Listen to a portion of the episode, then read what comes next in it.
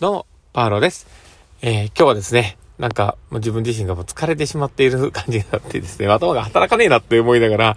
今日一日終わらせたところもあって、もしかしたらこうね、抑うつ的な感じがあって、ちょっとやばいのかなと思ったりはするんですけど、まあでもこのね、放送を入れようと思ったのは、まあ誰かのためになればっていうところもあって、まあ一日一タスク、まあ、ね、頑張って入れていこうっていうのがまあ僕の中の一つなんか、モチベーションにもなってるとこもあるので、まあ、やっていこうかなと思っております。最後までお付き合いいただけると嬉しいです。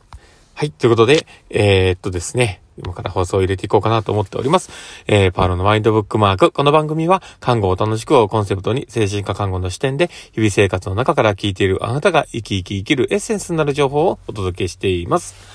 はい。ということで、えー、今日も収録を始めております。皆さんどうお過ごしでしょうか？えー、っとですね、今日はどんな話しようかなって思ってはいるんですけど、実はですね、この前からですね、少し期間が空いていた利用者さんがいまして、で、まあそれはね、あのご家庭の事情があったりとか、まだね、あの、まあ幼いというか、あの、まだ二十歳を超えていない方で、学生のね、方の利用者で、えー、まあお母様と、まあいろんな方とね、住まれているという状況がね、ある中で、まあ、家族のね、えー、まあ、いろんな要素があって、まあ、ということがあったんですけどね。ただまあ、改めてこう、この前行った時に、すごく調子が悪くてですね。で、まあ、それまで訪問を2回か3回ぐらいこう飛ばしていて、まあ週1回の方だったので、もう3週ぐらい空いてたんですね。だからまあ、それもあったのかわかんないんですけど、まあその間でね、少し急変したところがあって、で、まあ、お母様もね、ほどほど困ってたところもあったのかなとは思うんですけど、まあ、その時にね、僕とま話をしてですね、えー、まあ、その次の日に、その、また入院を前提に、病院に行くという形になって、えー、入院した時を連絡があったんですね。で、なんかそのね、お話をこう聞いていたりね、そばにね、こう、訪問にいた時に、ちょっとなんか悔しい思いがね、すごくあったりしながらね、まあ、調子が悪かったしんどいっていう、まあ、体調のね、悪さも含めて、そのコロナ禍っていうところもあって、こう、受験生がいたりとか、まあ、いろんな要素がある中で、少し、あの、お休みしたい時間、時期がね、あったっていうのもあるとは思うんですけど、なんかそのね、話を聞いてて、こう、すごく状況が悪化してて、本当にクライシスというかね、もう、本当にやばい状況だなってところまで行ってた感じがあったので、まあ、家族としても、まあ、本人としても、なるべくしてなる選択だったのかなとは思うんですけど、ただでもその、僕らが訪問に入っている、まあ、本来の目的として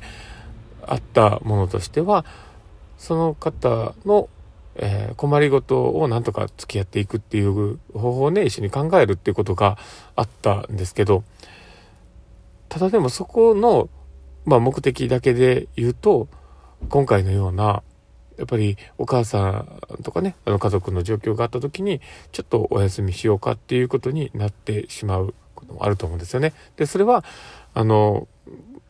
まあ、マズローの欲求段階で言えば、えー、例えば、あの、最初ね、生理的欲求だったりとか、安全の欲求みたいなところって、多分優先順位がめっちゃ高いと思うんですよ。だけど、例えば所属愛とか、えー、の欲求だったりとかね、えー、自己実現の欲求だったりとか、その上の方になっていく、まあ、欲求段階っていうものって、基盤のね、下にある部分が満たされているために、その優先度が意外と低くなりやすくなるのかなと思うんですよね。で、なんせだって食べていくのが困ってる人が、ね、あの、じゃあ、この社会とのつながりを作ることに、まあ、同じようなテーブルに並ぶのかというと、なかなかそうはいかないわけですよね。で、そうなってくると、生理的欲求を満たす方向に向いていったりとか、え、安全の欲求を満たす方向にもやっぱ向いていくと。まあ、今回のことでも言うと、普通に生活ができたりとか、あれちょっとおかしいなって思うぐらいだったとしても、まあ、安全の欲求が保たれていたりとか、なんか、その周りから見たときに、そこ、そういうね、あの、底辺の、底辺とかでこう、仮想部のあるような欲求段階をクリアしてる可能性がね、高かったりするんですね。で、そうなってくると、人の、ね、あの、希望というか、あの、目的意識っていうところで言うと、優先度が高くなくなってしまうっていうのがあるのかと思うんですよね。で、もっともっと、そのお母さんともそうですし、その子とももっと話すべきだったところがあるのかなと思ってて。で、本来であれば、そういう、あの、上の段階の欲求を満たすためというか、まあ、その、一つの目標を達成するためにやっていくとこの前提条件っていうものがそこであるはずなんですよ。だから、生活ちゃんとするだったりとか、あの、まあ、まあ、食べるものしっかり食べるだったりとか、あの、早寝早起きするだったりとか、まあ、いろんなものがね、多分前提条件としてあるだと思うんですよ、人ってね。で、ただでもそこを守れなければ、上のものが立つせがない、立っていかないっていう、あのね、あの、保てていけないっていうことを考えていかなければいけない。そこがもっと見える化されていなかったっていうところがね、僕たちの課題でもあったのかなと思ってて。で、ただそこをやっていくためにも、やっぱりちょっと、あの、しんどくても本を向けるっていうことだったりとか、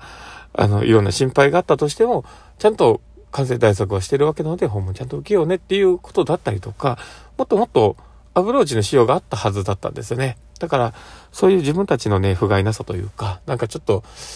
こう、手の届かなかった自分たちっていうところに少し、こうね、フォーカスが当たったような気もして、で、